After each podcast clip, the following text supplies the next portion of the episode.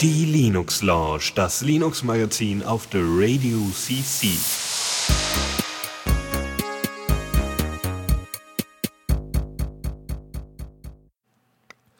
Ja, willkommen zur Linux Lounge mal wieder. Ähm, mit mir, dem Lukas und dem Faldi. Hallo. Hallo. Du hast eben, es hat sich eben ganz komisch angehört. War der Jingle kaputt? Äh, Oder war mein Audio kaputt? Wahrscheinlich war, war mein Mumble kaputt, ne? es kann sein, dass er bei dir recht leise ankommt. Nee, nee, er hat so gemacht. Komisch. Oh, hm, das ist aber sicherlich auch so eine Kunst. So nicht Beatboxen, sondern äh, Audio-Störsignale nach Beatboxen quasi so. Hm. Ja. Nö, geht wohl. Ja, mein, mein, mein Mumble. Ich muss an mein Mumble schrauben, sagt der Tuxi, äh, ist mir schon ganz böse, dass ich immer noch 1.2.3 verwende. Ja. Zwei Versionen. Ja. runter. Ich habe ich hab nur, Ja. ich habe schon zu 1.2.4. Ja, das müsstest du nicht Punkt 5 haben eigentlich. Nee, hier, ich bin ja hier unter einem Ubuntu, da geht das nicht so schnell. Ach so, mh, na, ich muss das mal kompilieren mit dem Patch und dem Kram und das wird alles wieder hässlich und ich mache es gleich im Anschluss der Sendung und bin den ganzen Abend unglücklich. Aber ist egal. Ja, kriegen wir hin. Das wird super. Ja, nur, aber die Sicherheitslücke ist doch die Sache, ne? Toxi sagt, 2.4 hat man eine Sicherheitslücke, aber pass auf, deswegen bin ich ja hier auf dem äh, Server, damit der Server schön kein Opus macht und deswegen habt ihr die Sicherheitslücke nicht, ne? Das ist der Trick. Weil die existiert, glaube ich, nur, wenn du im Opus-Modus den Server hast. Ja. Ja. Wunderbar. Ähm, wir haben wieder einige Kategorien und einiges Zeugs und äh, ja, auch tolles Zeugs. Würde sagen. Dann starten wir mal direkt. Neues aus dem Repo. Reingequatscht. Shit. Ja, oder auch nicht. Nicht? Nee. Oh, gut. Ich habe es ja voll super so eingestellt, dass während des Jingles äh, sind die Mikros stumm. Oh je, oh je, oh je.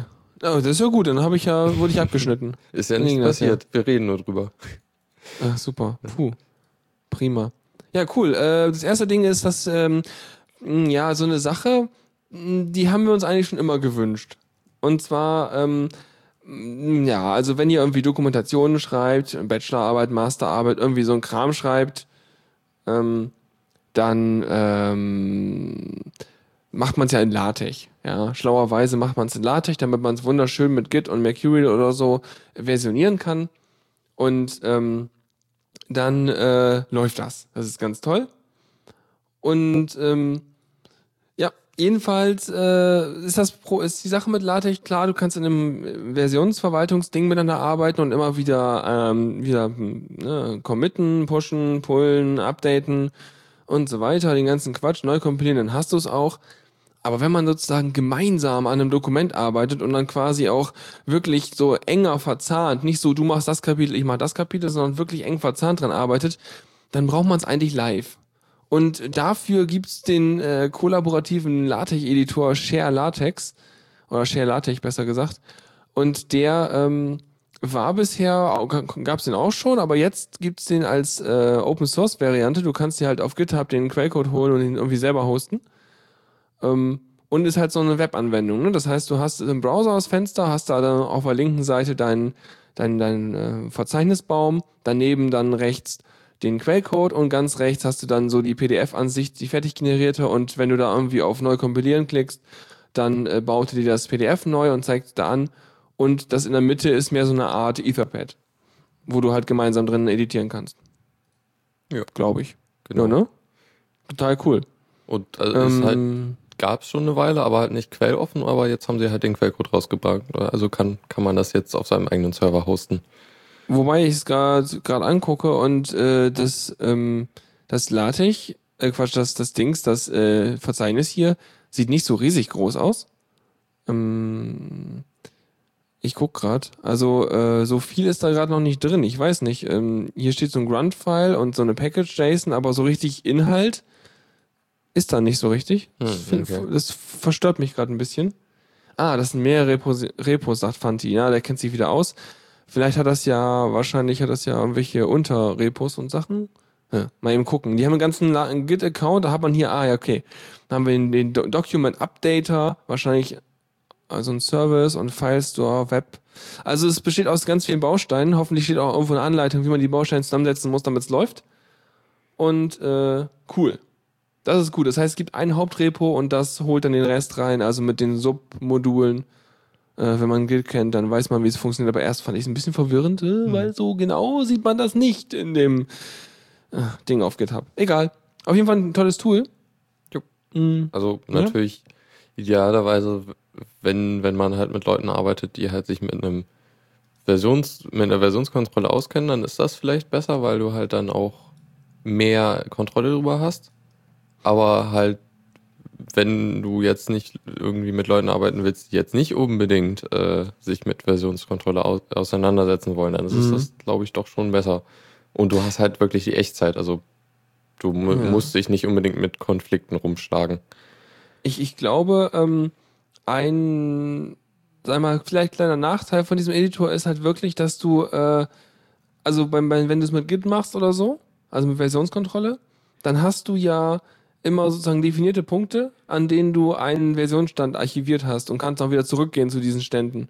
Ich Mhm. weiß jetzt nicht, wie genau das hier umgesetzt ist. Ob man sagen kann, pass auf, merk dir mal den aktuellen Zustand und äh, hier gibt es nämlich unten so ein History-Icon äh, von der linken Seite. Das könnte darauf hinweisen, aber so genau weiß ich das nicht. Also inwiefern man sozusagen, wenn man es wirklich vom Murks dann wieder zurückkommt, weil manchmal, wenn man irgendwelche äh, Packages einfügt oder irgendwelche Sachen macht, dann ist es plötzlich völlig im Eimer und man möchte halt nochmal nachgucken, was sich eigentlich geändert hat, seitdem man das irgendwie kaputt geschossen hat. Mhm. Das passiert schon auch manchmal. Das Ganze gibt es halt auch als gehostete Version, wenn man wirklich Geld ausgeben will. Dann gibt es hier irgendwie so eine persönliche Version, das ist irgendwie mit zwei Leuten kannst du das machen. Und da kannst du halt dann mit zwei Leuten halt so ein Ding machen. Oder du kannst halt irgendwie so andere Projekte machen mit so man selbst und zehn andere Leute, gibt es hier als ein Teil. Und äh, man selbst und äh, unbegrenzt Leute für 15 und halt dann 30 Dollar im Monat. Aber wenn man es sich selber aufsetzen kann, dann äh, ja, passt's. Dann macht man einfach selber. Genau. Ja, finde ich gut.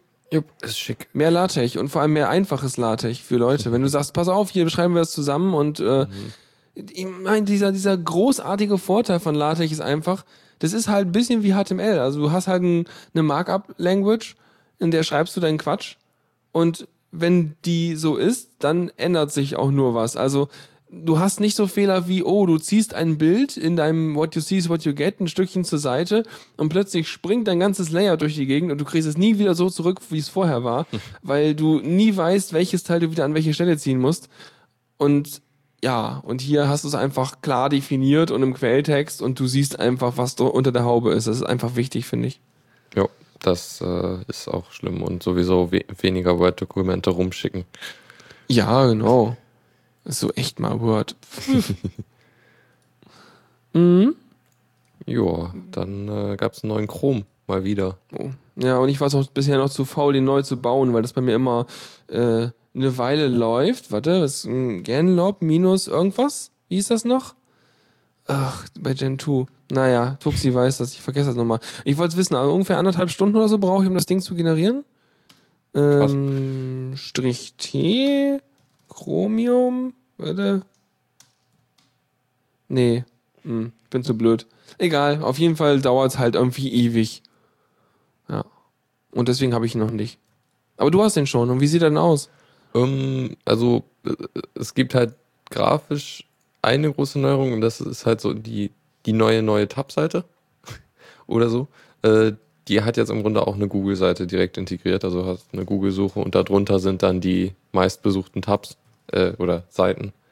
Und Mhm. ähm, genau, das ist jetzt relativ die neuen, die alten Tabs, äh, warum sage ich immer Tabs? Die alten, also die meistbesuchten Seiten sind jetzt relativ klein im Vergleich zu vorher oder im Vergleich zum Firefox, wo du ja wirklich halt so einen neuen, neuen Kacheln hast und die ja wirklich den, ganzen äh, Bereich äh, bedecken. Mhm. Also das ist schon, ja, also wenn man das wirklich nutzt aktiv, dann ist das schon ein bisschen doof, aber ich finde, es ist, es ist okay so. Also ich- es geht eigentlich. Okay, müsste ich mal sehen, dann könnt ihr was dazu sagen. Aber letztendlich, ich meine, neu, das, das neue Tab-Dings, ich benutze das, also den Inhalt von so einem neuen Tab benutze ich eh nie. Bei mir im Firefox habe ich es halt so, dass er mit About Blank startet. Äh, einfach Mhm. damit sowas von schnell da ist. Weil ich füge dann eh irgendeine URL ein oder äh, druck irgendwie auf einen meiner Lesezeichen oder irgend sowas. Also, ja. Es ist, glaube ich, auch eher so gedacht für Leute, die jetzt nicht unbedingt Lesezeichen verwalten. Also es ist halt so halbwegs intelligent, dass es dir Sachen anzeigt, die du oft brauchst. Aber Mhm. wenn, wenn man, bei mir ist es halt oft so, dass da Sachen sind, die ich eigentlich nie nicht so aktiv anklicke. Also sowas wie Diaspora. Da, Mhm. da ist, Da halt ist man immer, einfach, ne? da- Das ist halt immer offen und so, aber da muss ich halt nie aktiv hin. Voll gut. Ähm, was mir gerade auch einfällt dazu, äh, hattet ihr das mal besprochen gehabt mit dem, was da äh, Mozilla mit ihrem Firefox neuen Tabs vorhatte? Mm, Ja, das hatten wir. Also die Okay. wollen da ein bisschen Werbung reintun, aber auch nur, Ja. wenn, wenn, wenn sie nichts anderes haben zum Anzeigen. Also Ja, nee, ist ja okay. Ich wollte auch nur dann noch eben, falls da die Frage ist, dann muss man es halt irgendwie, ich finde das halt nicht, nicht so verkehrt. ja. es gab auch auf Heise einen Kommentar darüber, dass es halt ja, Mozilla muss halt schon irgendwie gucken, wo sie, äh, dass sie Geld einnehmen, weil irgendwo müssen sie das Geld herkriegen. Sie haben, sind doch schon recht groß und so und ist das halt immer noch Ja. alles Non-Profit. Naja, und ich meine, sie haben ja ein paar Sponsoren, ne, auch äh, Ja. gehabt. Oder Ja, haben sie noch, halt- oder wie auch immer. Google ist halt der Sponsor und das ist halt, Mhm. Wenn man sich anguckt, das Thunderbird ist, glaube ich, schon so, dass sie nicht mehr Google als Sponsor haben. Weil wenn du da guckst, du hast da, glaube ich, defaultmäßig die Bing-Suche. mhm. Und ähm, ja, also könnte sein, dass es halt auch bei. Beim, äh, ja, klar. Oh, spannend, habe ich noch nie gesehen. Naja, du hast halt hier. Was hast du denn hier? Du hast hier rechts oben ein Suchfeld in dieser äh, Buttonleiste. Und wenn du da irgendwas eintippst, dann kriegst du natürlich Autocompletion aus deinem Adressbuch und so ein Quatsch, aber auch Bing-Suche nach äh, FTH, was ich da gerade reingetippt habe. Ist mir nie aufgefallen. Mhm. Ja, ja. Oder wenn du irgendeinen Text markierst in deiner Mail, kannst du Rechtsklick machen und kannst äh, machen äh, Bing-Suche nach äh, von 68 Euro. Moment, was? Äh, oh. das ist ein Bahnticket. Ja. Also solche Sachen. Also du kannst da suchen, aber es ist halt nicht Google die Default-Suche da. Also da, ja. Egal. Auf jeden Fall, ich meine, Chrome hat wahrscheinlich äh, Verträge mit Google. Ja. Ja. Ne? Sieht gut aus.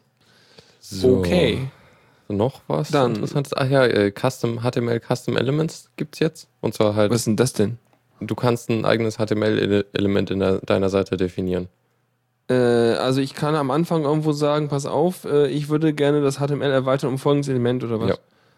Und, und was bringt mir das? Weniger äh, Diff-Müll. Also, Achso, nicht, nicht, dass ich sage, mm, div, Class, das da, sondern ich definiere dieses Element und Ja. mache dann im CSS und sowas Genau. alles dieses Element nur noch. weil du halt so in den üblichen Seiten doch echt viele Diff-Verschachtelungen und so hast. Mm, Klar, du macht kannst damit, lesbarer.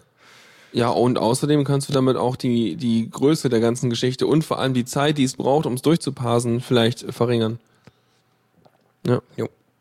Das geht natürlich. Und es ist im Letz letztendlich ist es ja auch keine Magie, wenn du dir anguckst, wie XML eigentlich funktioniert. Weil bei XML hast du ja auch so Namespaces, die dann wiederum Elemente definieren. Und dann packst du ja auch oben rein, so zum Beispiel für RSS-Feeds, ne, so Atom-Feed. Ja. Dann packst du irgendwie einen Atom-Namespace rein, dann packst du noch irgendwie einen iTunes-Namespace drüber und sowas. Und dann kannst du die Elemente aus diesen ganzen Namespaces benutzen und äh, die sind dann alle legitim. Und so ungefähr kannst du mit dem HTML ja auch machen. Kannst du sagen, pass auf, ich definiere jetzt hier mal ein kleines Namespace-Dings hier, also mache ich einfach ein hier ein neues Element dahin und äh, jetzt kennst du das auch. Okay. Ja. Ja. Und es ist halt ein Schritt in Richtung XHTML oder so. Ja, irgendwie so, irgendwie ganz nett. Hauptsache es ist nicht so ein, sondern es ist halt irgendwie durchdacht. Nicht, dass da jetzt alles anfängt, völlig durcheinander zu gehen, weil wenn du dann irgendwie so als, äh, also, sag mal so, wenn ich jetzt einen Quellcode lese, dann würde ich am liebsten das genauso haben, wie wenn du in Eclipse oder irgendeiner anderen IDE ähm, sozusagen auf das, auf das äh, HTML-Element im Quellcode klickst, so Steuerung Klick, und kommst zur Definition dessen. So wie wenn du eine Variable definiert hättest oder so. Mhm. Ja. Dann, sonst wirst du völlig durcheinander, wenn da plötzlich ein HTML-Element steht, das dann irgendwie, keine Ahnung, ein Bunny-Hopping-Tester oder irgendwas steht, keine Ahnung, was weiß ich. Ja. Jo, dann haben wir noch Mhm. irgendwie so ein paar Libraries. Äh, Ja, und laut, ne? ja. Und zwar ähm, haben die ja einen mo mobilen Client fürs Android zumindest, fürs iPhone auch. Ja. Weißt du das? Android und Ah, ja. Super. Und da benutzen die ja so ein paar Libraries, um mit irgendwie ihrem OwnCloud-Geraffel da zu kommunizieren. Und die haben sie jetzt auch verfügbar gemacht für so den Rest der Welt, damit halt äh, Leute OwnCloud Support in ihre Apps einbauen können und sowas, ne? Oder? Ja, also halt Ja. wirklich so, wie, wie man das ja auch jetzt eigentlich von sehr vielen Apps kennt, dass die halt so, da hier, lad das mal zu Dropbox hoch und dann halt, gibt es halt so einen standardisierten Dialog und so. Beziehungsweise in Android, unter Android oder wahrscheinlich auch iOS ist es so, dass du, dass das System das jetzt alles macht. Und dann musst du halt nicht jedes Mal immer deinen äh, Benutzernamen und so eingeben. Achso, du legst es, äh, du legst dann dein OwnCloud-Ding als Account an in deinem Android oder?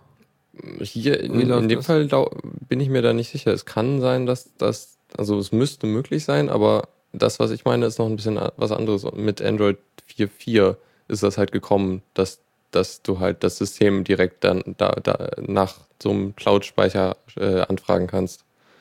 Achso, okay. Ich weiß nur, dass es halt immer so, wenn du dann in deinen Einstellungen bist, dann hast du halt so Möglichkeiten, irgendwie da Accounts anzugeben. Da hast du ja auch so einen Skype-Account und einen Firefox Sync-Account und einen Google-Account Mhm. drin. Hast du dann da auch so einen, einen Dropbox-Account habe ich da drin? Hast du denn da auch einen OwnCloud-Account drin? Ja, das denke ich mal schon. Mhm. Okay, spannend.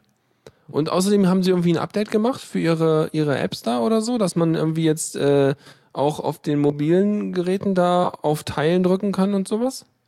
Hm, das, Ähm. das, ist, äh, das ist nice. Auf jeden Fall habe ich das vorhin mal irgendwie durchs äh, Diaspora äh, fliegen sehen, dass da Leute meinen so, ja, endlich der Teilen-Knopf in meinem Mobildevice. Hm. Finde ich gut. Weil dann wird es langsam mal so, dass man tatsächlich sagt, äh, wieso brauche ich eine Dropbox? Ich habe doch meinen Geraffel hier. Es klappt doch, ist doch super. Ja.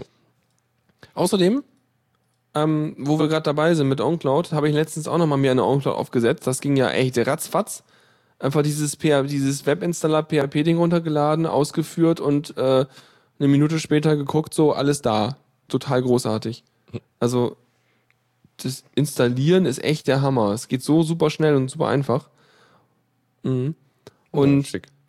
habe ich deswegen gemacht, weil ich halt gerne einen gemeinsamen Kalender haben wollte äh, mit noch jemandem und ähm, ja, es gibt halt keinen Google-Account und deswegen musste ich halt eine andere Kalenderlösung haben. Also habe ich OnCloud genommen, hat ja auch ein schönes Kalenderdings, kannst ja auch Kalender freigeben zwischen Benutzern. Es gibt natürlich noch ein paar kleine Bugs, zum Beispiel, dass du nicht sagen kannst, der Standardkalender eines Benutzers ist der Kalender, den wir unter uns freigegeben haben. Du musst bei jedem Termin, den du- erstellst, wieder umstellen, dass er tatsächlich den anderen Kalender nimmt, in dem er es anlegt. Das ist ein bisschen ätzend. Hm. Aber ansonsten hast du halt einen CalDAV-Kalender, also hast diesen CalDAV-Link. Ich dachte erst, man könnte diesen Link irgendwie nehmen und in meinen Google-Kalender einfach reinwerfen und sagen, hier, pass mal, pass mal auf, abonnier das mal. Ähm, ging aber nicht. Hm. Ähm, musste stattdessen ein, ein Programm bei mir auf dem Android installieren, weil ich will den natürlich auch da haben, den Kalender. Und zwar das CalDAV Sync Adapter heißt das Ding. Gibt's als freie Beta-Version irgendwie im Android Store. Und das Ding registriert halt genauso einen Account-Service im Android. Und du kannst dann halt sagen, in, deinem, in deinen Einstellungen bei Konten kannst du da ein Konto hinzufügen und welchen Typ, dann wählst du halt diesen CalDAV Sync Adapter als Typ aus, dann fragt der dich nach Benutzername, Passwort und URL zum Dings und auch wie das Ding heißen soll, also wie es bezeichnen soll. Und dann ist der Kalender drin und wird als sozusagen Kalenderquelle im System registriert und kann ganz normal mit dem äh, systeminternen äh, Kalender beschrieben und ausgelesen, angezeigt werden, erscheint in allen Widgets und so weiter. Schick, aber natürlich auch ein bisschen doof, dass das dann halt, dass du halt noch so einen Service auf dem Handy laufen la- hast, der dann immer äh, einen Server anfragt. Nee, das Ding ist, es ist halt tatsächlich ein Android-Service-Ding. Ah, Und ich okay. glaube, das ist, das wird so gemanagt vom Betriebssystem, dass das Betriebssystem halt äh, merkt, oh, ich habe jetzt mal wieder eine Internetverbindung. Hallo Services, wer von euch hätte denn gerne ein Update? Und dann kriegen die halt so ein Callback und dürfen sagen, ja, ich wurde ja schon lange nicht mehr, ich möchte gerne mal. Und dann machen die was und dann sind sie wieder gut. Ja. Also ich glaube nicht, dass die die ganze Zeit im Hintergrund laufen, sondern eher so wie so Hooks registriert haben. Ja, das denke ich mal auch. Aber allerdings ist es natürlich so, dass bei Google-Anfragen kostet halt nichts, weil da- da- das Handy macht das eh immer. Also der fragt halt einmal nach, hast du was Neues für mich? Und äh, der Server antwortet dann mit den neuen äh, Hangout-Nachrichten, den neuen Mails und halt Kalender-Updates und so.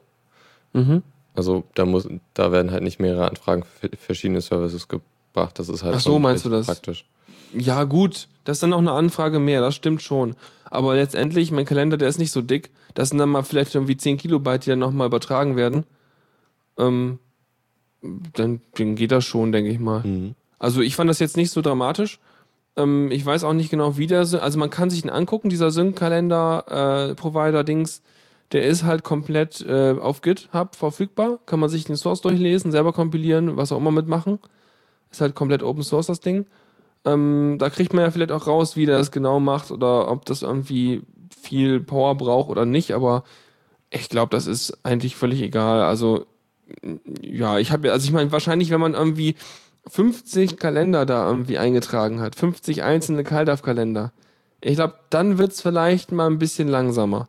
Aber ansonsten, glaube ich, schätze ich so ein, dass es nicht wirklich ins Gewicht fällt. Naja, oder noch nicht mal langsamer, sondern einfach mehr, mehr äh, Verbrauch beim Akku oder so. Also da, oder halt Ja. recht viel Datennutzung. Ja, ich, ja, genau. Irgendwie so. Aber ich fand's toll, dass es geht, weil ich fand halt so, was mir halt wichtig war, dass eben der Kalender genauso wie die Kalender, die ich im Google-Kalender hab, auch äh, in meiner normalen Kalenderansicht und, und in meinem Widget auftauchen und ich die einfach aus dem Kalender raus auch editieren und neue Termine eintragen kann und dass sich wieder zurück in die OnCloud synkt und das funktioniert. Ja, schick. Mhm. So, dann äh, noch, noch äh, Systemd hat mal ein Update gekriegt. Ist jetzt in der Version 209, die mit ihren Riesenzahlen.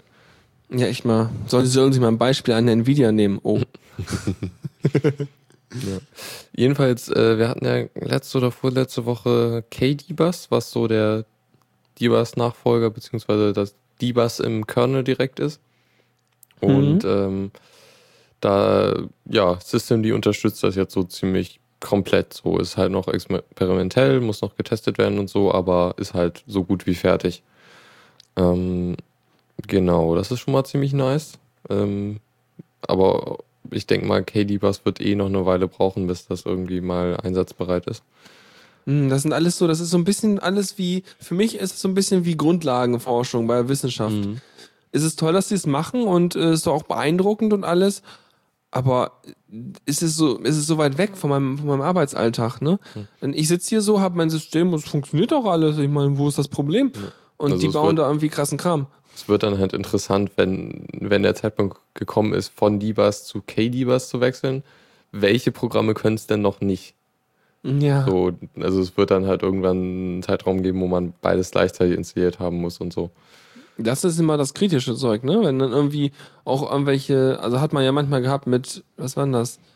Da gab es schon irgendwie mit DBus und Systemd oder so irgendwie äh, Sachen, die sich irgendwie gegenseitig äh, irgendwie in die Haare bekommen hatten, beim Gentoo jedenfalls.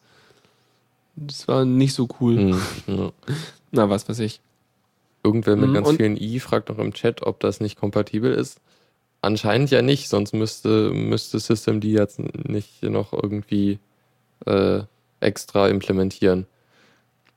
Deshalb Mhm. denke ich mal, dass da schon irgendwie ein bisschen mehr Aufwand ist. Es ist natürlich das gleiche System so, also die Schnittstellen sind schon ähnlich, aber halt nicht, wahrscheinlich nicht komplett gleich.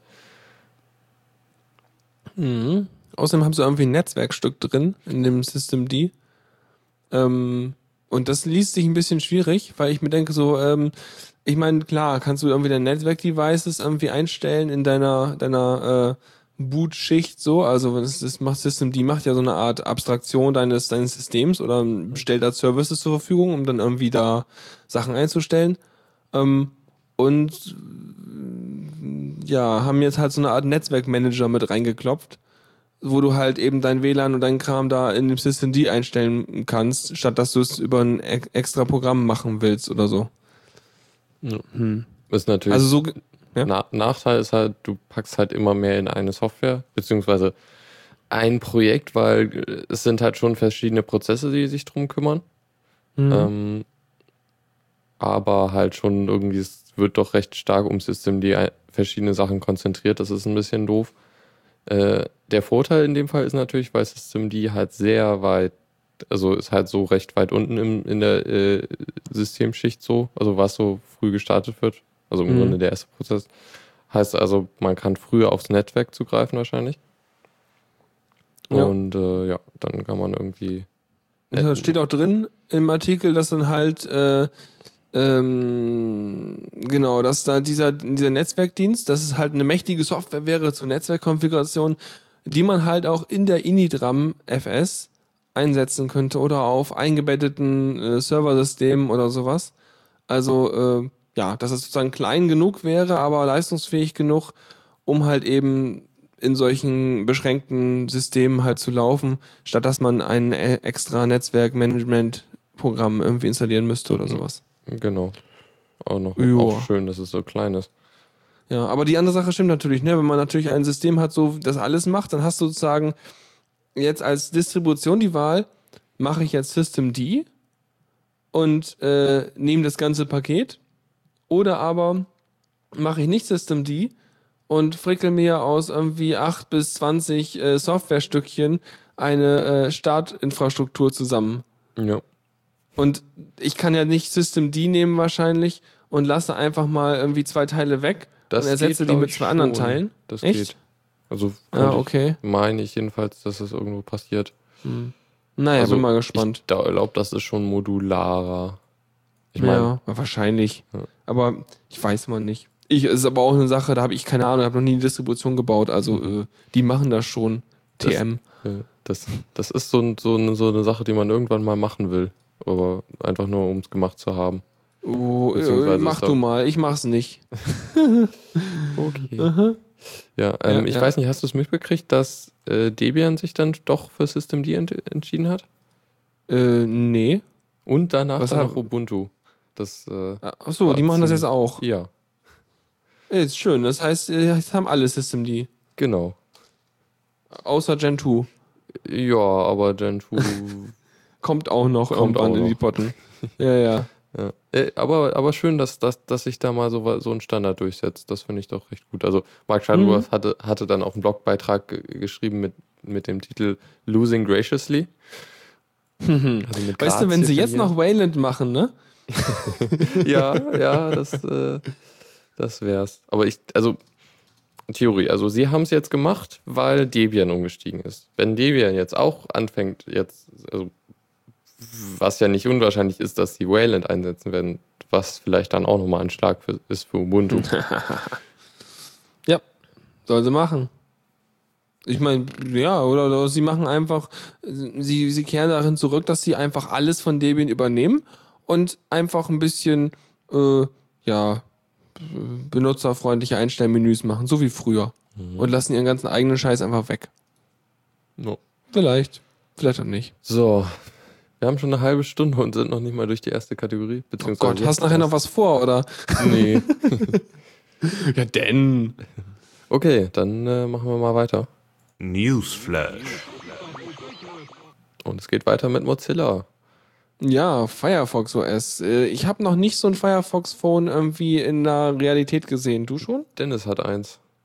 Ja, hast du Ah. das schon mal gesehen? Nee. ne? Ja, das hast du Dennis noch, noch, noch nicht gesehen, ne? Nee. Ah, da wird's Ähm, liegen. Oh, was sehe ich denn oft als Smartphone? Ähm, Ich ja, habe ja ein Fairphone gesehen. Ansonsten eigentlich sehe ich nur Android und Leute, die Apple benutzen, aber wenn ich mit den Leuten rede über ihre iPhones, dann äh, Hm. erzähle ich denen immer von so Apps, die ich benutze und die das Anzahl machen und dann die immer so, ich glaube, das gibt's nicht für den App Store. ja. ähm, ja, ich glaube, ich sehe auch echt viele Samsung-Geräte. Also das ist hier sehr verbreitet. Jedenfalls Oh, guck mal, da kommt ein Dennis ins, ins, ins, in Chat. Oh, Ja, da ist er ja. Hallo. Ja, schön. Mhm. Nee, klar. Also Firefox OS äh, äh, wächst weiter, ist der Plan, ja? Genau, also es ist jetzt ungefähr ein Jahr her, dass sie die Ankündigung hatten oder so. Also, dass sie das machen wollen, ich weiß es nicht mehr ganz genau. Jedenfalls äh, ist es, sind sie schon recht weit gekommen. Es gibt ja schon diverse Geräte mit Firefox OS, eher so im Low-Tech-Bereich, aber das wird sich dann wohl auch ändern. Mhm. Das heißt, es gibt dann endlich mal Geräte, die ein bisschen, bisschen mehr so im Flaggschiff-Bereich sein Ja, könnten. ja, genau. Also da können wir, glaube ich, einfach direkt mal zu dem Punkt gehen. Es wird eine ganze Reihe neue Firefox OS Handys geben mit äh, von äh, Alcatel beziehungsweise einem chinesischen Handyhersteller namens TCL. Die guten drei, drei Buchstabenabkürzungen. Hab ich noch nie gehört. Ja. ZTE kenne ich wohl, das äh, schreibt Dennis auch. Ach ja, also denen gehört der Name, Name Alcatel und Alcatel meine ich schon mal gehört zu haben. Ja, Alcatel ist doch uralt, oder nicht? Hm. Also das gab's doch schon früher sozusagen zu Nokia-Hochzeiten. Kann Ja, sein. Ja, ja. Also, Die haben so, die haben so, weißt du, so, so richtig Plastik und, und hässlich, also aber hat funktioniert und war äh, Stein, also konntest du werfen. Keine Ja. Ahnung. ah, Mhm. also anscheinend ist, äh, gehör, gehört die Marke einem chinesischen Hersteller. Ja, wahrscheinlich aufgekauft, TCL. irgendwie so ein günstiger äh, Schlussverkauf oder so. Ah ja, viel Ähm, Firmengeräte schreibt Philipp gerade. Okay, genau, gut. Alcatel, alles klar. Okay, jetzt zur Also, News. Sie, sie bringen halt, äh, äh, das, ist das One-Touch?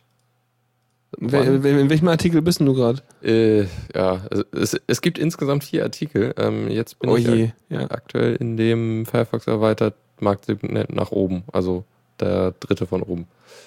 Ah ja, okay. Ja, ähm, also es wird drei oder vier Modelle geben, das Fire S, das Fire C und das Fire E, Mhm. äh, die halt so, ja, sind halt von absolute Topklasse, ich glaube so halt schon Richtung Nexus 5 und so. Ja, S-Klasse halt, ne? Ja. Ja. Sieht auch edel aus, zumindest nach dem Bildtext. Ja, hat jetzt nicht die mega Auflösung mit irgendwie 9000 960 mal 500, Mhm. 540 Punkten. Das ist, Ist halt jetzt nicht Full HD, äh, Full HD oder sowas, aber äh, muss reichen und wahrscheinlich ist es auch nicht entsprechend mega teuer, sondern Mhm. äh, noch bezahlbar. Und hat LTE. Das ist Also gut. zumindest das Fire S hat LTE, die anderen glaube ich nicht. Mhm. Hm. Achso, ja. Mhm. Aber Ja, hier gut. Low-End-Segment, ne, wenn man sich anguckt, so dieses Fire C, 480 mal 320 Pixel. Ja. Wow, okay, ja. Ähm, Das äh, ist so. Puh, also Twitter auch kannst du drauf Nexus lesen gerade noch. Ja, Ja. ja. Eieiei. Ja. Schlimm, schlimm, schlimm. Ähm, da, ja. verwöhnt. Und dann gibt es noch das Fire 7. Total Mhm, originell. 7 Zoll? Genau. Nein. Oh je. Ja. Mit. Aber auch das hat, das hat weniger Pixelauflösung als mein Nexus ist, 7, Das ne? ist krass wenig. Ja. Ich weiß nicht. Ich weiß nicht. Die Frage ist halt jetzt, mh, haben sie jetzt nur noch billige Panels rumliegen, um halt irgendwie solche Geräte zu bauen? Mhm. Wollen sie den Preis so gering haben, keine Ahnung, irgendwo unter 200 Euro oder irgendwas, um die so zu bauen? Oder kriegen sie es nicht hin, leistungsfähige Grafikchips einzubauen, damit das Firefox OS vernünftig schnell läuft damit? Die können ja, Ja. verschiedene Ursachen haben. Ja. Oder ist es halt einfach der Hersteller, weil die die Sachen doch billig, billig haben wollen. Wahrscheinlich. Und ne? krass finde ich, ich meine, selbst, selbst mein Nexus 4 hat mehr Pixel als das, dieses Tablet. Ja, Krass. das ist enorm, ne? Wenn du dir Ja. anguckst, dann du kannst die Pixel tatsächlich sehen bei dem Ding. Ja. Okay, Hm. Dennis schreibt, dass das Firefox OS wenig Ressourcen braucht. ja, klar. Okay, also also, es ist, dann. das Ziel ja. war ja bisher so schon eher das Low-End. Also halt diese Mhm. bisherigen Geräte waren doch schon recht niedrig und so. Ähm, ja, vielleicht ist das hier, sind diese Geräte jetzt einfach so viel besser, weil die vorigen einfach nicht so ra rausragend sind, dass es halt trotzdem krass ist. Aber Ja. keine Ahnung. Wie dem auch sei, ich bin gespannt auf äh, die Firefox-Geräte, weil ich fänd's cool, wenn es zumindest mal so einen Ansatz einer dritten Macht auf dem Handymarkt gäbe oder zumindest eine Alternative, wo man sagen könnte, pass auf, hier, mach doch mal Firefox OS da, äh, dann äh, läuft das schon. Es Ja. gibt ja auch Ansätze für eine vierte und eine fünfte Macht. Namentlich Äh. äh, Ubuntu Phone und äh, hier Jolla. Ja, dieses Selfish-Zeug, ne? Ja. Mhm. Ja, auch da bin ich gespannt, weil ich Mhm. finde es eigentlich gut. Ähm, die Sache ist halt nur, ähm, wenn du, also wenn du jetzt sozusagen in die Richtung gehst, glaub, bei Firefox OS hast du es auch so, dass du so äh, Web-App-mäßig Sachen Mhm. hast, oder? Du Genau. schreibst deine Apps irgendwie in Ja. JavaScript und HTML und CSS Ja, und so. genau. Ähm, das fände ich okay, wenn man das sozusagen mit einem ganz kleinen Layer drumrum auch als Android-App quasi rüberschmeißen kann oder als iPhone-App oder als irgendwas. Das geht ja schon. Also der Firefox bietet diese Schnittstelle an, tatsächlich unter Android. Aha. Du kannst da halt solche Apps haben, die dann Das, ja. so halt ohne also eine Webseite im Grunde nur ohne die äh, Fensterdekoration quasi. Auch kann dann genauso auf die, sag ich mal, äh, Gyrosensoren und den ganzen Kram Da zugreifen. weiß ich jetzt nicht genau. Ich habe es halt nur mal gesehen, dass, dass man Also ich meine, da. eine ne, ne Webseite quasi als App sozusagen so in so eine Art äh, Prism, wie hieß das noch unter Ubuntu, gab es irgendwie Prism oder sowas? Dieses, dieses, Mhm. diese Funktion da, ne? Um einfach so ein Fenster mit direkt einer Webseite drin, so als Web-App zu haben. Ähm, ich fände es halt cool, wenn man sozusagen sagen kann, okay, unser kleinster gemeinsamer Nenner ist, wir können Websachen darstellen und können mit JavaScript und CSS und HTML eigentlich alles machen im Firefox OS. Auch auf den ganzen Sensorenkram zugreifen. Dann können wir auch die App nehmen und können eigentlich auf allen anderen Systemen laufen. Also auf dem Sailfish OS, auf dem Android, auf dem iOS, auf dem, Mhm. was habe ich vergessen? Es werden ja. so viele. Weißt schon, ne? Ich meine, das äh, Phone. Web, Web, Web OS hatte das ja auch quasi schon ja, so als genau. äh, Windows Phone, ja, meinetwegen auch auf Windows Phone, wenn es denn sein tut. Aber ähm, das wäre halt gut, weil sonst hast du irgendwie, du hast halt eine schwierige Einstiegshürde. Wenn du jetzt eine App programmierst, das erste, was du machst, ist, du machst das Ding für Android. Fertig. Wenn du dann noch Kohle über hast und äh, dich exklusiv fühlst, dann machst du es auch für iOS, damit du die ganzen äh, iOS-Junge reinkriegst.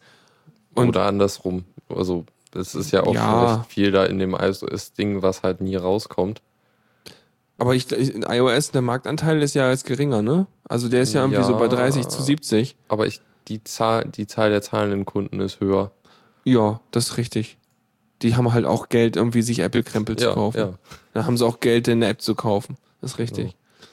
Naja, auf jeden Fall irgendwie so. Also ich fänd's halt cool, wenn es dann. Mh, es gibt ja auch diverse irgendwie Phone Gap oder solche Anwendungen irgendwie, Mhm. wo du sozusagen unabhängig von der letztendlich äh, wirklichen App dein Kram programmierst und dann irgendwie auf die verschiedenen Systeme portierst oder kompilieren lässt. Einfach damit du nicht so viel parallel entwickeln musst. Ja. Fühlt Ja, sich natürlich alles wieder nicht na- nativ an, ne? Dann also Ja. immer so Sachen wie zum Beispiel bei Android, du hast halt keine Möglichkeit mit der App irgendwas zu scheren, weil die keinen entsprechenden Intent registriert hat oder irgend sowas und solche Kleinigkeiten. ja, genau, das ist halt immer so eine Sache. Ja. Ja. Dann haben sie auch noch was anderes angekündigt. Äh, ein anderes Smartphone, was, also so ganz low-end, soll nur 25 Dollar kosten. Hat nur vier Pixel. Achso, nee. Was? Also ein Gigahertz Prozessor, es steht nicht da, ob das ein Mehrkernprozessor ist. Das wäre krass. Ähm, Nee, nee, nee, einer, einer, ein Ja. Kern. Äh, Das glaube ich. Das wäre sonst krass. ja, natürlich kann das nicht mithalten. Ähm, Ja, nee, also sonst irgendwie von der, was steht hier, von der, von der Version her könnte im Prinzip Android 2.3 drauf laufen. Ja gut, aber nur, dass du halt kein Android 2.3 mehr auslieferst. ja. Das ist, also das Phone kommt mir so vor, als würdest du einfach all, all den Kram nehmen, der in der Produktionsstätte mal auf den Boden gefallen ist, zusammenkehren und dann daraus ein Telefon bauen. Mhm. Und es ist immer noch ein gutes Telefon. Also für Leute, die jetzt nicht irgendwie darauf irgendwie High-End-Sachen machen müssen. Ja, also genau, ich meine, das, das ist halt schon recht wenig Geld. Das ist halt ein Raspberry Pi, ein kleiner. Ja, drunter noch, mit Display. Also schon. Also- und vor allem, vor allem hat er ja, äh, hat das schon die Specs von dem Raspberry Pi. Ja. ist schon krass. Ja. Ja. aber es wird doch nicht auf den deutschen Markt kommen. Also, ähm, Nee. ja, ne? Aber schon so interessant, wie weit runter das inzwischen geht, so von Ja. wie billig Ich- die Geräte werden können. Ich bin aber auch gespannt, wie lange so ein Telefon durchhält. Wenn du so ein Telefon für 20 Dollar baust, ähm, ich glaube, du hast da nicht die Kunden, die zurückkommen und meinen, ja, könnt ihr mein Telefon bitte reparieren, da ist was kaputt gegangen, sondern eher so, huch, fupp, weg. Äh, oh, hups, da hatte ich da mein Handy. Also ich glaube nicht, dass das so qualitativ so irre durchhalten wird. Weiß Aber die nicht. Marge ist auch echt gering. Also hier steht, dass die Produktions, äh, der Produktionskosten sind bei 20 bis 21 Dollar. Ja. Äh, Ja, vielleicht ist es einfach äh, auch dieses, wir wollen den Fuß in die Tür kriegen mit dem Firefox OS für die kleinen Ja. Dinger. ja. Aber Ich meine, das mein- Betriebssystem kostet ja für die dann wahrscheinlich nichts. Google hat es ja am Anfang so gemacht, dass die sozusagen bei dem Android-Zeug noch irgendwie was dazugegeben haben oder irgendwie so, gab es tatsächlich mal. Ähm, ich glaube, das machen die hier nicht, weil so viel Kohle hat Mozilla Mhm. nicht. Ja, aber also das wäre natürlich interessant für äh, vielleicht auch für Entwicklungsländer, wo halt recht viele Leute sich sowas nicht leisten können, so normalpreisige Dinger. Also Mhm. die die Masse an Leuten, die man mit so billigen Telefonen erreicht, ist halt schon massiv größer. Außerdem kann ich mir vorstellen, wer noch was daran tun könnte, an der Finanzierung von solchen Telefonen, sind die Carrier selber, also die Mobilfunkprovider. Weil, wenn du so ein Telefon hast, dann äh, bist du sozusagen im Gegensatz zu deinem Nokia-Knochen tatsächlich mal in der Lage dazu, auch ein mobiles Netzwerk und so einen Quatsch zu benutzen. Das heißt, du kannst den Leuten plötzlich Verträge oder irgendwie Sachen verkaufen, wo sie auch tatsächlich Datenvolumen verbrauchen möchten oder sowas. Ne? Also Ja. sie haben dann halt ein Endgerät, um die Sachen zu nutzen. Und äh, darüber könnte sich halt wieder was reinspielen, weil sonst verbrauchen die ja eh nichts an, an Geld, so, außer wenn sie telefonieren. Wer macht das schon? ja. Ja, ja also auf jeden Fall noch, finde ich, eine weitere spannende Entwicklung so. Wie gesagt, ich habe da ziemlich viel, äh, also ziemlich viel Wohlwollen fürs Firefox S über. Auch wenn ich mit meinem Android ziemlich zufrieden bin eigentlich, wie es so läuft. Ja, Kann also nicht klagen. das aber, ähm, Feature-Set von Firefox OS reicht halt noch bei weitem nicht an das von Android. Nee, aber ist vielleicht, also ich könnte mir halt vorstellen, dass äh, man mit dem Firefox OS halt so Leute, die bisher noch kein Smartphone hatten ähm, und die halt nicht irgendwie sozusagen die Sachen vermissen, die sie bisher benutzt haben, dass die Leute vielleicht damit ganz gut einsteigen könnten. Ja, das ist das Telefon für die Massen. Äh, Oder für die Leute, ja, die, die, wo jetzt echt das Nokia kaputt geht. Ja. Oder kenne ich ein paar Leute. Echt? Echt? Leute, Ja. die das Nokia kaputt? Äh, äh, studiert Informatik. Was ich echt Äh. spannend fand. Ähm, Ach so, kenne kenn, kenn ich den? Ich kann sein, ich weiß es nicht. Okay, ja, egal. Gucken wir mal später raten. Ähm, so. Cyanogen-Mod. Nein, Ja. wir haben noch eine Sache Nicht? zu Firefox OS. Oh und je, zwar oh je, oh je. die Telekom, interessanterweise, hat mit Mozilla nah, sehr nah zusammengearbeitet, um, um so ein paar ähm, Privatsphäre- und Datenschutzoptionen äh, zu entwickeln für Firefox OS. Ähm, Ähm, wieso muss die Telekom da mithelfen? Keine Ahnung. Jedenfalls hat, hat sie mitgearbeitet. Ähm, Okay, und die sind, glaube ich, auch dabei, ein paar Sachen rauszubringen. Also die bringen ja einige Firefox OS Handys raus. Mhm. Jedenfalls sind dabei drei, ich glaube aktuell sind es noch Apps oder so, aber also das sind halt schon so Sachen, die dann wohl nicht unwahrscheinlich in, direkt in Firefox OS ein, einfließen werden.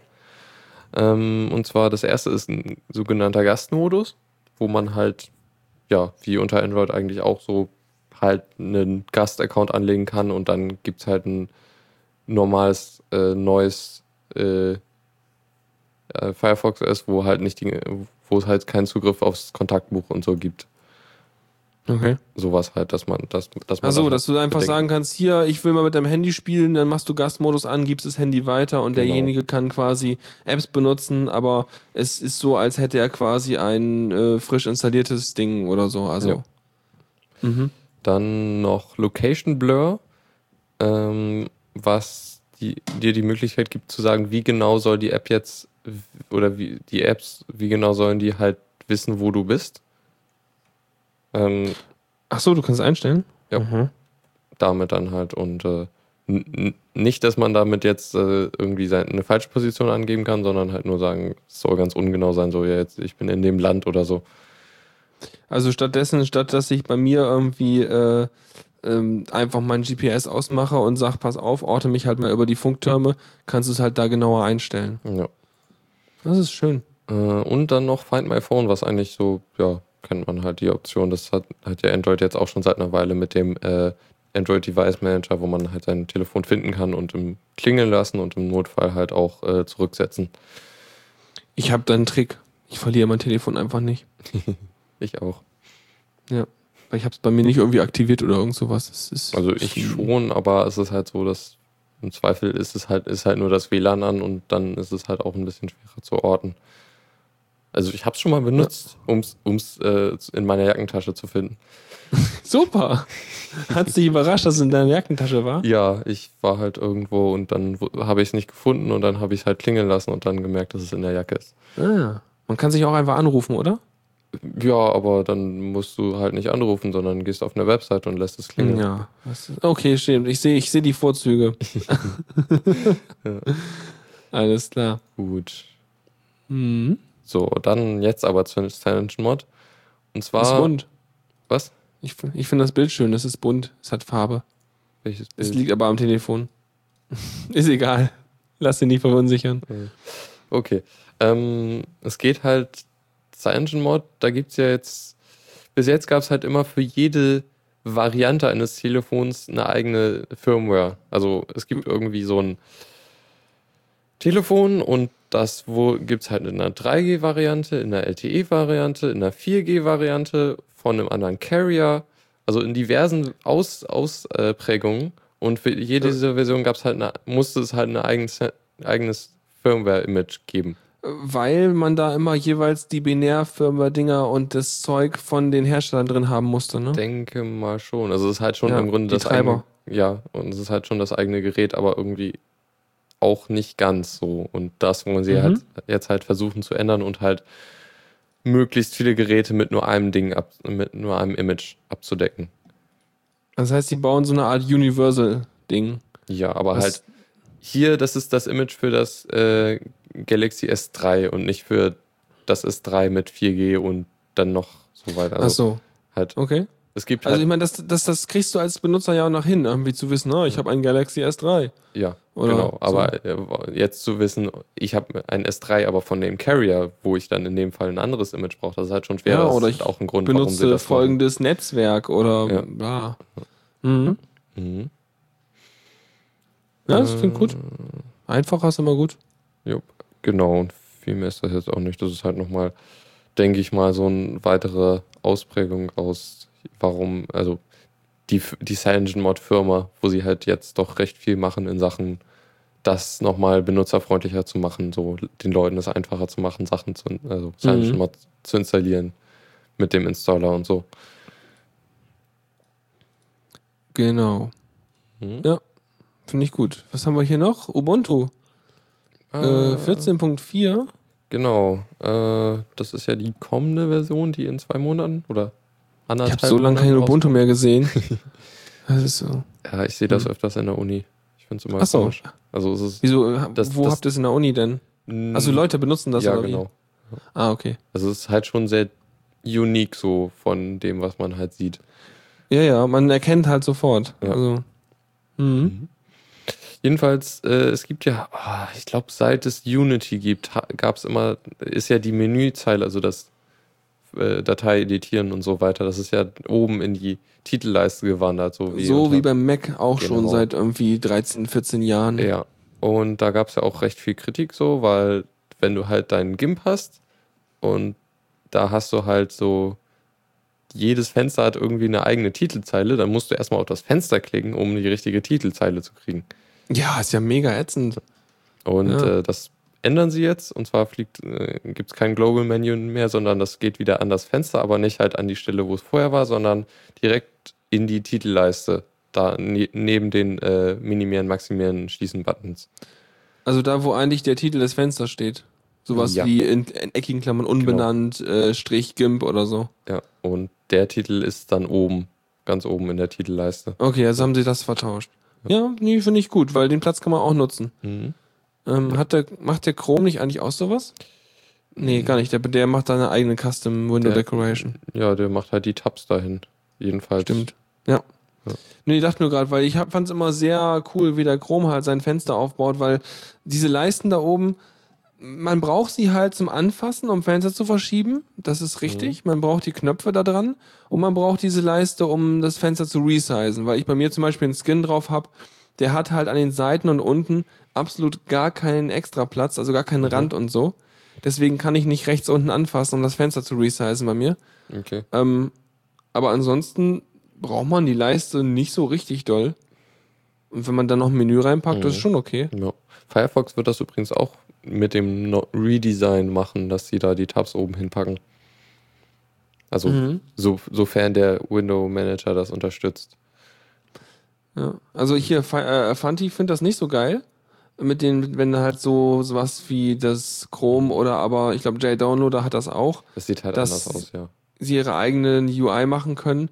Aber dann meistens ist in den Programmen so, dass man es halt auch in Optionen wieder abstellen kann, wenn man halt keinen Bock drauf hat. Aber je nachdem, was für eine App das ist, bietet sich auch an. Also gerade wenn du so mit Tabs und so unterwegs bist, dann ist es echt eine gute Idee eigentlich, das, äh, diesen Platz auch zu nutzen. Ja. Ja. Genau. Mhm. Sonst, äh, Ubuntu 14.04 heißt Trusty Tar. Irgendwann sind sie durch. Fangen sie dann mit irgendwie AA, AB, AC an und so. äh, das wird schwer. okay. Keine Ahnung, was die dann machen. Wir fangen mit Zahlen an, ne? Zehn kleinen Jägermeister. ja, mal sehen. Mhm. Und äh, wir hatten noch mal rüber rumgeheult, dass irgendwie die ThinkPads so anfällig waren für Firmware. Ich glaube, das hatte ich sogar in der in der Folge, die ich mit Philipp zusammen gemacht habe, hatten wir es erwähnt gehabt, Mhm. dass äh, man da mit bestimmten Linux äh, ja halt eben das Ding komplett abschießen kann, so ein ThinkPad, bestimmte Versionen. Und dafür gibt's jetzt wohl ein äh, Update. Ja, also es gibt jetzt ein UEFI Firmware Update, mit dem man dann, der das halt dann löst, das Problem. Und den kann man, äh, ich weiß nicht, wie man den einspielt, aber wahrscheinlich über das Update-Tool von Lenovo. Ja, wahrscheinlich über eine Windows-Echse. Genau. ja, es ist, eine Echse. für Linux-Leute, hä? Ja, Genau. natürlich.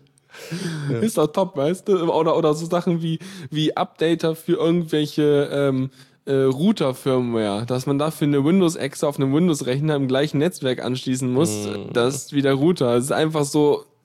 Ah, nee, Mhm. schlimm. Ja, äh, super. kann man vielleicht auch irgendwie anders machen, aber. Mit Wine so. öffnen, aber ich wäre da ganz vorsichtig bei solchen Updates, das mit Ja. Wine zu machen. Mhm. Ähm, ich meine, mag ja gut sein, aber das ist halt Obwohl- sowas, das schreibt auf deinen Chips rum, ne? Ja, UEFI ist das, glaube ich, ein bisschen besser als das BIOS. Also das BIOS zu flashen ist, glaube ich, noch ein bisschen risikohafter. Hat das UEFI so einen Standby-Chip, der stattdessen benutzt wird, wenn der erste kaputt geht oder sowas? Keine Wahrscheinlich, Ahnung. ne? Aber Ich vermute mal, weil beim BIOS gab es auch schon mal, stand, stand schon irgendwie vor acht Jahren oder so auf meinem Motherboard drauf, so irgendwie äh, Double BIOS, äh, sowas in der Richtung, dass man halt irgendwie, wenn das, wenn man es kaputt geflasht kriegt, noch mit dem alten booten kann und von dort aus dann wieder den wirklich beschreibbaren Chip nochmal neu flashen kann. Also die haben da schon so Schutzmechanismen Ja. drin.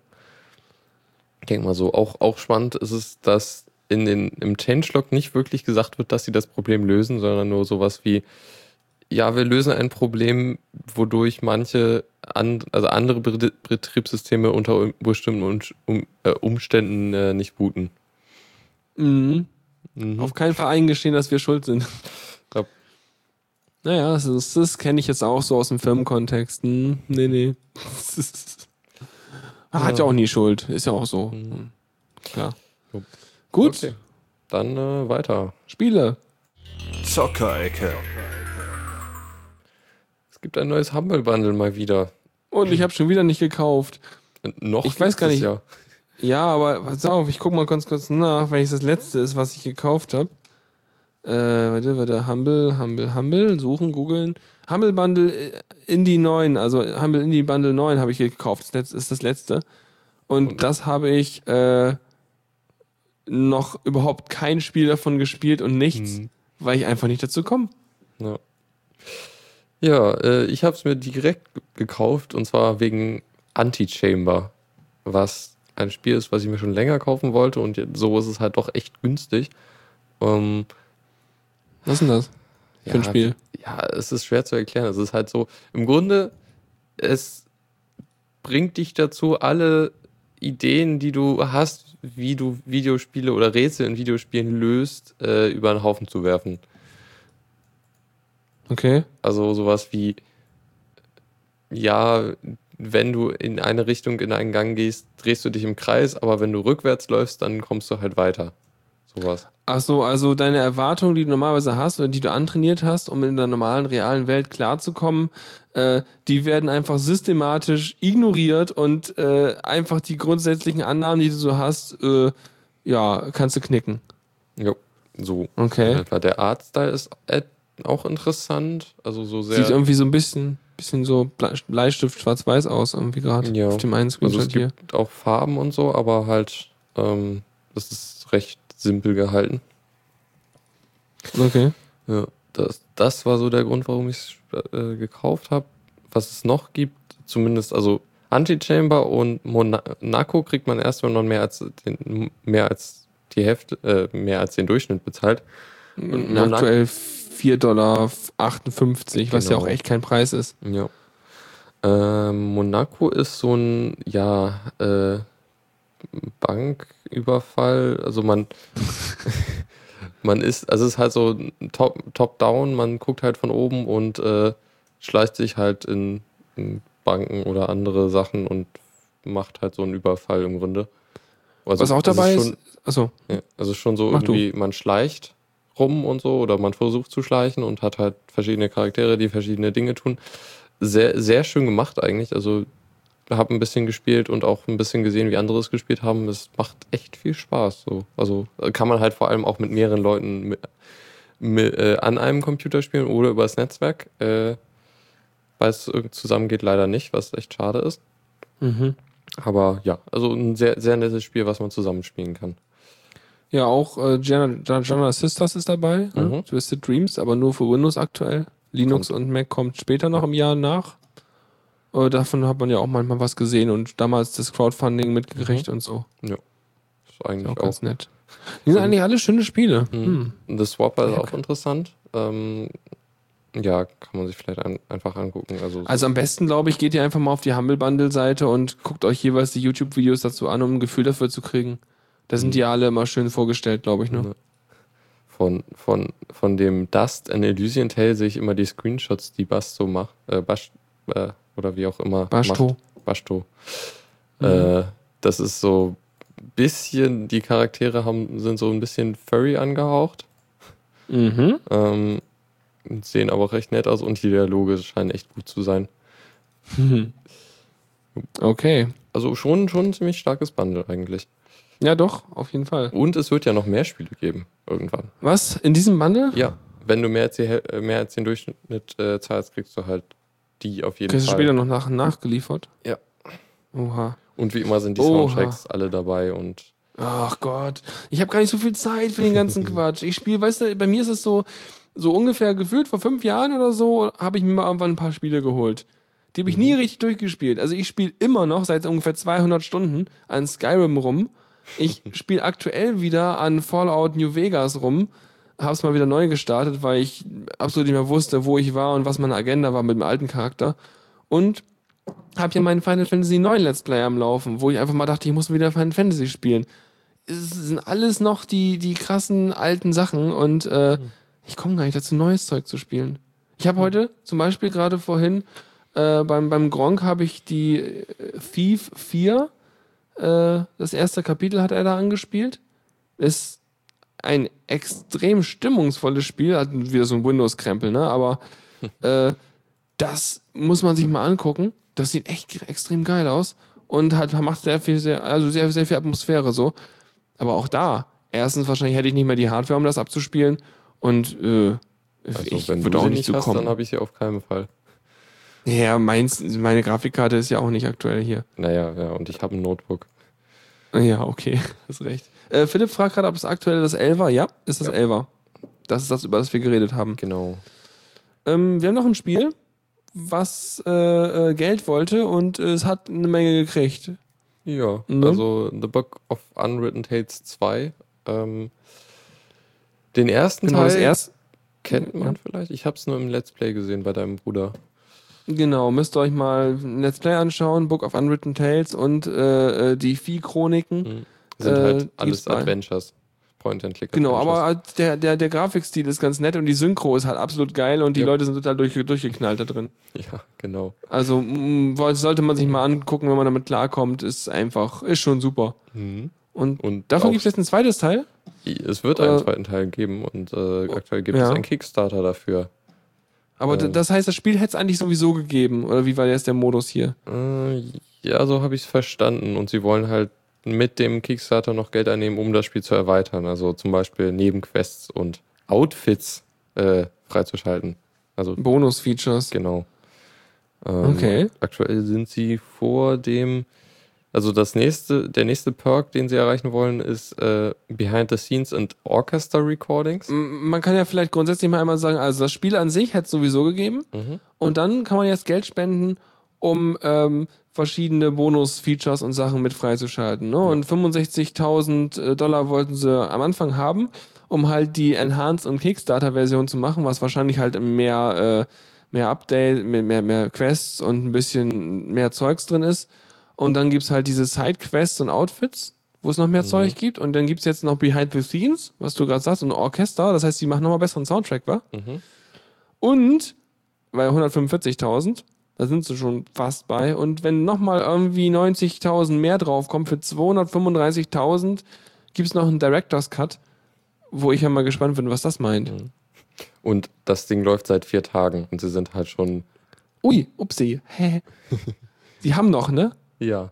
Äh, bis zum 23. März können sie noch. Also etwa noch einen Monat. Mhm. Ist Ja, schon 26 gut. Ich glaube, da kommt 26 was. Tage. Krass. Ja, doch, doch. Das Also hier unten sind die, sind die äh, Ziele nochmal.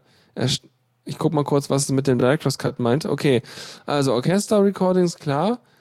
Ähm, dann haben sie noch mehr Animationen drin, noch mehr Gesichtsausdrücke für die äh, Leute und verschiedene Kamerawinkel auf das Spiel.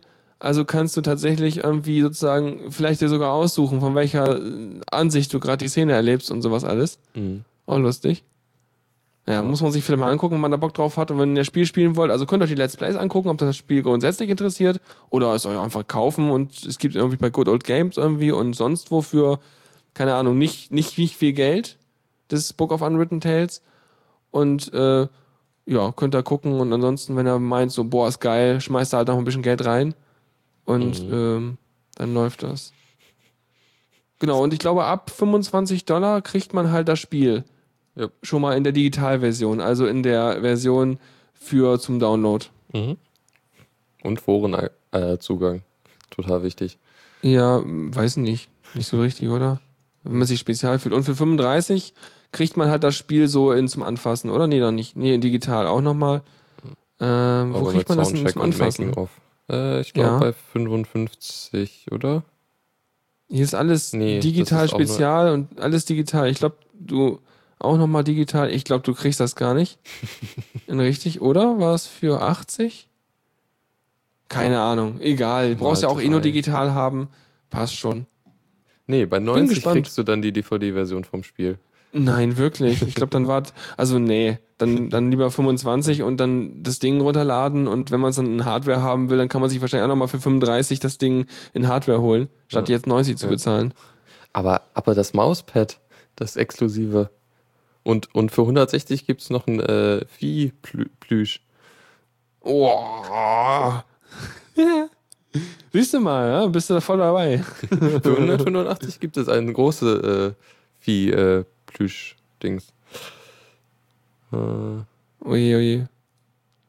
Mhm. für Witzige 500 gibt Sache. es ein eigenes Bild. Äh, Ein Bild, wie Ja. jetzt. Also ähm, kriegt man eins gemalt. äh, ja, Okay. wahrscheinlich selber von denen. Oh Mann. Mhm. Oh, Wie hoch geht denn das? 5000? Behind the Scenes Day. Hm. Na gut. Na gut, ich weiß auch nicht. Egal, lest es euch selber durch, wenn ihr Interesse dran habt. Und eins haben wir noch, ne? Was ist das denn? Äh, oh, Wildlands? Hä? oh, vorher noch, das haben wir, glaube ich, eben übersprungen. Ja. Äh, The Book of Unwritten Tales 1 und die Vieh-Chroniken sind gerade im Hummel Weekly Sale noch für drei Tage. Wie, wie teuer? Äh, du müsst, wenn du beide haben willst, 6, 6 Dollar zahlen. Ja, ne? Also ich sag ja, das ist nicht teuer, das Zeug, ne? Jetzt zuschlagen und, äh, äh, ne, weißt du, kriegst noch ein Messerset dazu, so ähnlich. Und das sind Ja, nur die, die, die beiden Linux-Spiele, die man für den Preis Aber kriegt. Da sind noch ganz viel mehr. wir sind drin. halt, achso, die gibt's auch direkt für Linux, die Sachen, ne? Ja. ja. Aber wir sind ja auch keine reden. Verkaufsshow hier. Nee. Wir sind nur Deshalb- stark be begeistert. Ja, genau. Deshalb geht es jetzt wieder um ein äh, freies Spiel, und zwar Wildlands, ein äh, Siedler 2-Klon. Oh, geil. Ja. Oh, oh, oh, hast du schon gespielt? Ja, das habe ich schon mal gespielt, aber das ist schon eine Weile her. Aber äh, es bringt das alte Gefühl wieder von diesen. Von, von Oh, das ist Spiel. gut. Kann man es irgendwie mit zusammenspielen? Auch nur einfach, oder? Keine Ahnung. Egal, Kann trotzdem gut. sein. Geil. Oh, Siedler 2. Ich erinnere mich noch an diesen furchtbaren Sound, wenn du eine neue Nachricht hast, diesen Taubensound. Der war, das klang damals alles so schlimm, weil die Rechner konnten ja nix, die, die 486er und so. Es gibt ja? einen Also, Multiplayer-Modus. uh, das ist cool, weil Siedler 2, das war noch Wuselfaktor pur. Oh ja. Wenn die dann irgendwie auf der Stille rumgeschippt haben und so langsam die Pixel nach unten gesackt sind, bis man da endlich das- sein, sein Schloss hinbekommen hat. Das war, glaube ich, auch Oh, eins Mann. meiner ersten Computerspiele. Ja, ja. Vor allem, das war ein Spiel, das wir damals noch auf sieben Disketten, Disketten vom Kumpel bekommen haben. Da war kein Soundtrack bei, es waren sieben Disketten. Musste man nacheinander, ich glaube, was war denn das? Irgendwie so ein ZIP-Archiv oder sowas, musste man nacheinander die Dinger alle irgendwie rüberkopieren. Da hat man ein, ein irgendwie für ein paar MB großes Spiel gehabt und dann konnte man Siedler 2 spielen. Total gut. Und ich hatte mal die Gold-Version, die habe ich ihm irgendwann verkauft, habe ich mir im Laden geholt, Siedler 2 Gold. Und in Siedler 2 Gold konntest du ja auch Schiffe fahren, das konntest du im Original ja nicht. Und ähm, das war tatsächlich nur 40 Megabyte, war die Spieldateien und der Rest der CD war halt äh, Audio-Soundtrack, so als Audio-Track. Cool. Mhm. Ja. Ähm, ja. also jedenfalls Whitelands ist noch nicht, also es ist jetzt äh, Whitelands Bild Nummer 18. Äh, Mhm. Also es ist schon so noch nicht ganz vollständig, aber halt kann schon einiges. Ähm, Boote sind jetzt wohl neu. Also man kann mit einem Boot Expeditionen starten. Und halt Kolonien gründen, was ja dann der Sinn ist. Mhm. Äh, Was halt ich cool kein- finde gerade, Ja. ich, ich habe gerade mal geguckt, äh, bei mir im Gen 2 gibt's Bild 17, gibt's da halt schon einfach ganz normal im Repository. Cool. Das ist geil, ohne Overlay und so. Boah. Egal, Entschuldigung. äh, du warst noch bei Features. ist, das ist auch sehr schön, wie die die Sachen in, äh, äh, beschreiben, so die neuen Features. Sir, yes, Sir. In Militärgebäuden können Soldaten nun direkt angewählt und befehligt werden. Ja, ja, Fanti schreibt gerade, dass es dass Wildlands ein Klassiker ist. Ja, aber ich hab's noch nicht gewusst, dass es da ist. Ich wusste, dass dieses, äh, wie dieses Hexagon-Spiel, du weißt schon, ähm, du weißt, Äh. dieses äh, rundenbasiert. Ähm, äh, ja, ich weiß, was du meinst. Ähm, ja, ja. Ihr wisst es auch im Chat, ihr schreibt's da gleich rein. Ah, Nein, nein, nicht nicht, Free nicht, Free Civ. Nein, nein, nein. Ähm, Äh, hier, mit West so North. Zauberern und Orks. West North, Battle for West North. Genau. Das ist Ja. auch so ein Klassiker, ja, weil das ist eine halbwegs vernünftige Grafik und Story und Mhm. Zeug. Aber Wildlands, da, nee. Und Tuxi, ja, sagt gerade, das gibt's doch schon viel länger und schäm dich und Mimimi. Mhm. Ja, ich verkriech mich gleich und spiele Wildlands, ist ja gut. Ja. Wenigstens fünf Minuten. jedenfalls gibt es neue Aber vorher repariere ich mir mal mit Mumble. So. Gut. Jo, okay, auf jeden Fall, das Spiel kann man sich mal angucken. Es gibt, gibt jetzt einen neuen Bild. Und äh, ja, da kann man mal, denke ich mal, wieder Zeit drin versenken. Und nostalgisch sein. Ja, nostalgisch dann vor allem. Es ist auch genauso pixelig. Ja, Oh. Kleine Pixelmännchen bauen Häuser. Juhu. Und für den Krieg. Sehr schön. ja. Dann sind wir hier durch mit dem. Mach mal weiter, dann- würde ich sagen. Kommando der Woche. Gibt's nicht. Oh, sorry. Nächstes. Tipps und Tricks. Danke. Ich habe vergessen, den Jingle rauszunehmen.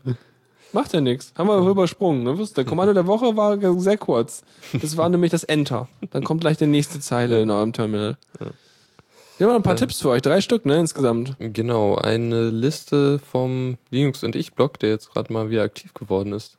Der ist irgendwie toll, ne? Du hast die ganze Zeit Themen von dem Linux und Ich-Dings da runtergezogen. Es sieht auch irgendwie hübsch Ja. aus vom Design her, also. Aber ne, ja, aber die hatten halt echt eine längere Pause oder der Typ, der das Oje, macht. oje. Müsste mehr flattern, aber die haben schon 504 Flatter-Klicks. Ja. Jedenfalls eine Liste mit Gnome Shell Erweiterungen, die man überhaupt nicht äh, verpassen sollte. Ähm, Oh je, brauche ich welche? Koffein habe ich schon. Ja, Dropdown Terminal finde ich nicht so gut. Brauche ich nicht. Ich mag Guac mehr. Top Icons ist auch super. Warte mal, Dropdown Terminal. Ich habe bei mir immer noch die Windows-Taste, äh, die dann bei mir automatisch ein Terminal öffnet. Damit komme ich ganz gut klar. Ja. Wie man Top halt Icons? Was? Achso, das sind die Icons für die, äh, dass die bunt sind da oben rechts, oder? Nee, dass die nach oben wandern und nicht unten in der Leiste sind. Das habe ich aber installiert bei mir, oder? Ja, das hast du. Ja. Weil ich, das, ich kenne das halt nicht ohne, weil ich dich am Anfang gefragt habe, du, welche Sachen brauche ich? Und äh, Stimmt. äh, Ja, Mhm. ja. Ja. App Indicator, äh, also App Indicator ist das, was äh, die, was unter Ubuntu das Ding ist. Also die haben halt mal eine eig eigene äh, API gebaut für ihre, für Unity, wo das halt drin ist. Und wenn's, wenn, wenn du Programme hast, die in äh, unter die, die halt diese API von oder halt in Unity diesen äh, Indikator ansprechen wollen, äh, dann äh, gibt halt dieses, wird das halt umgewandelt in, äh, in direkt so ein GNOME Shell natives Ding mit dem richtigen Menüs und so und sieht dann halt auch echt cool aus. Das heißt, wenn, wenn eine App sowieso eigentlich so ein Kontextmenü auf ihrem Notification-Icon anbieten wollen, dann Mhm. kannst du mit diesem App-Indicator sozusagen die API denen bieten, um das auch unter GNOME Shell zu tun. Genau, man muss ein paar Sachen installieren, ein AOR-Paket, was nicht mehr äh, maintained wird leider, was aber immer Äh, noch funktioniert. Aber wenn man äh, will, muss Also ich halt, unter also das ist ja wieder artspezifisch. Ja, ja, Aber ja, ja, muss man guck halt ich mal bei mir. Zum Beispiel Dropbox äh, integriert sich dadurch sehr schön äh, da rein. Ähm, Ja, genau. Und halt ein paar andere Sachen. Ich, ich benutze Radio Tray, was so ein minimales Radio ist für, für, für das Dings und das benutzt das auch. Mhm. Äh, dann gibt noch die Skype-Integration, die auch recht nett ist. Vor allem äh, sind die, werden die Notifications äh, richtig angezeigt in der GNOME Shell, also halt richtige GNOME Shell Notifications, nicht so Skype komische Bubbles, die ganz komisch aussehen. Ich bookmark mir die Seite mal. Wenn ich das nächste Mal wieder länger mit dem Laptop arbeiten muss, dann kann ich mal gucken, ob mich irgendwas nervt und dann gucke ich mal nach, ob es dafür eine Lösung auf der Mhm. Seite gibt. Ja. Und es Ja, gibt Wetter. Wetter. Ja, nicht so spektakulär, aber Wetter halt. Mhm. Wenn man nicht aus dem Fenster gucken will, dann sieht man da wenigstens, wie das Ja. Wetter ist. Cool, So. genau. Dann gibt's eine tolle Übersicht. Wenn ihr mal, wenn ihr um- gerade zum Beispiel, äh, angenommen, ihr seid, weil ihr damit eingestiegen seid, jahrelang Gentoo gewohnt, ähm, das macht ja kein Mensch, außer, außer ich so, ähm, und dann denkt ihr so, oh, jetzt bin ich mal auf einem Debian, äh, wie funktioniert denn der Kack? dann äh, könnt ihr halt so mit dem Paketmanager eigentlich so, ja, so Emerge C für irgendwas deinstallieren und sowas und äh, Emerge UDN World für Updates und sowas. Dann ähm, die, gibt's hier eine schöne Tabelle, in der steht für Arch Linux, Re- Red Hat Fedora, Debian bzw. Ubuntu und SUSE und Gentoo jeweils drin, äh, wie die Befehle lauten, um genau das zu tun, äh, was man halt jeweils tun will, also für diverse Aktionen. Und wenn man quasi vom einen System kommt, dann kann man äh, da so auf dem anderen System sich auch schneller zurechtfinden, wenn man schon weiß, wie man mit dem Paketmanager umgehen muss. Das ist toll. Sehr, und, ja, echt schöne Übersicht eigentlich auch. Ich glaube, ja, ich, ach so, ich dachte gerade, die hatten sich hier einmal in der Zeile vertan, weil äh, hier in der Zeile, äh, wo Pacman-U steht, mit, Mhm. ne, die, die zweite von den Zeilen, steht halt rechts Emerge in der Spalte von SUSE. Mhm. Und ähm, ich weiß jetzt nicht, ich glaube, da fehlt irgendwie ein Ding, oder? Ja. Sieht mir ein bisschen kaputt aus. Vielleicht Ja. kann, aber mal, kann man noch mal ins Wiki gehen und das heile machen oder so. ja. Also Es sieht halt so aus, als könnten Debian, Ubuntu und SUSE das nicht. Oder es sieht so aus, als hätte SUSE einen Befehl emerged und äh, ich glaube nicht, dass es den hat. Nee.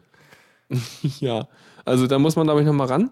Aber ansonsten äh, ist das echt eine richtig lange Liste, womit man, glaube ich, ganz gut klarkommt. Wenn man gerade am Umsteigen ist oder Mhm. sich, oder plötzlich äh, heißt es, du, mein Rechner, ne, kannst du mal und du kennst dich mit der Distribution gar nicht aus und dann musst du mal ein Paket haben und äh, betreust einen Server zum Beispiel das erste Mal oder sowas und dann findest du in der Liste einfach, wie du deine Software installiert kriegst. Das ist gut. Mhm. Genau. Äh, dann war da noch ne? MTP. MTP, das gute Ding, was wir jetzt leider alle benutzen können, weil die Android-Handys nur noch MTP sprechen.